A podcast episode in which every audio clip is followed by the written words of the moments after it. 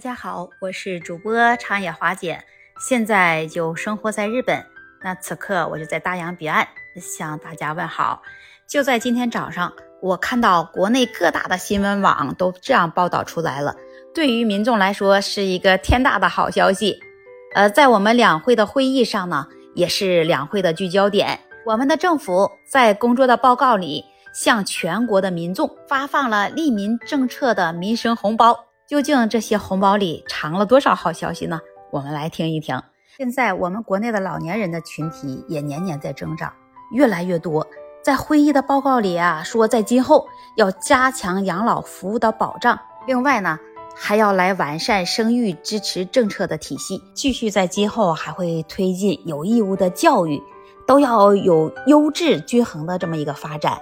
说没有城乡之分了，在以后，简单的说呢。说城市和乡村都要发展成一体化了，也要去支持改善这住房的需求，同时也要解决好青少年和新居民的住房问题。在这些民生的红包里啊，不止这些，还有呢。说还要继续来支持中小微企业和个体工商户的发展，更多的渠道来增加城乡居民的收入。这些政策对于农民来说，真是再好不过了。在医学的领域呢，也有红包，是有关于这疫苗啊，是在迭代升级了，还有新药的研制来切合实际，给民众生活有一个安全的保障，保障所有的民众去满足他们的看病或者买药的需求。在这些个报告里啊，我们也看到了，说还要在促进这青少年，还有这高校毕业生对他们就业的工作，要把这些问题啊摆在更突出的位置。那也就是说啥呢？把这些毕业生找工作的问题给重视起来了。那之前我的朋友就跟我说了，在国内，即使你是高校毕业了，也很难找到一份很理想的工作。对于上大学啊，都有些泄气了，说上不上都可以了，因为这竞争啊非常的激烈。那自己喜欢的工作也找不到，也没人重视。那现在这项红包对于这毕业生来说，就像吃了一颗定心丸，有信心去学习了。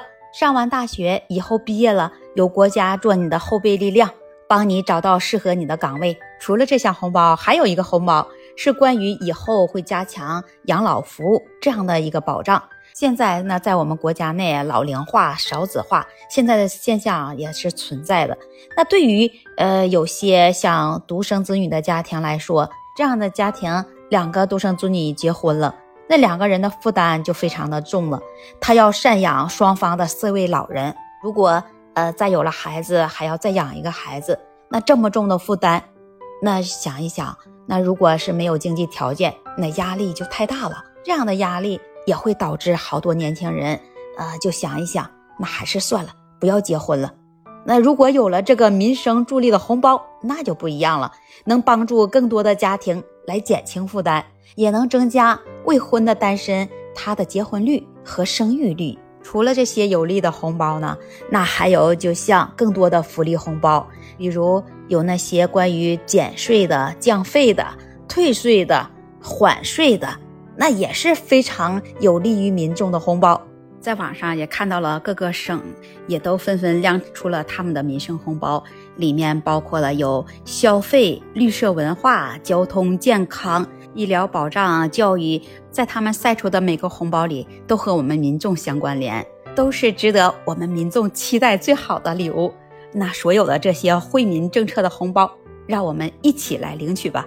拿着这些属于我们的福利红包，让我们在新的一年里努力，一起向希望的生活奔跑。你可以把你此刻的心情写在评论区，也可以每天早上七点到九点来华姐的直播间，我们一起聊。今天的好消息，华姐就跟大家分享到这里了。我们下期节目再见。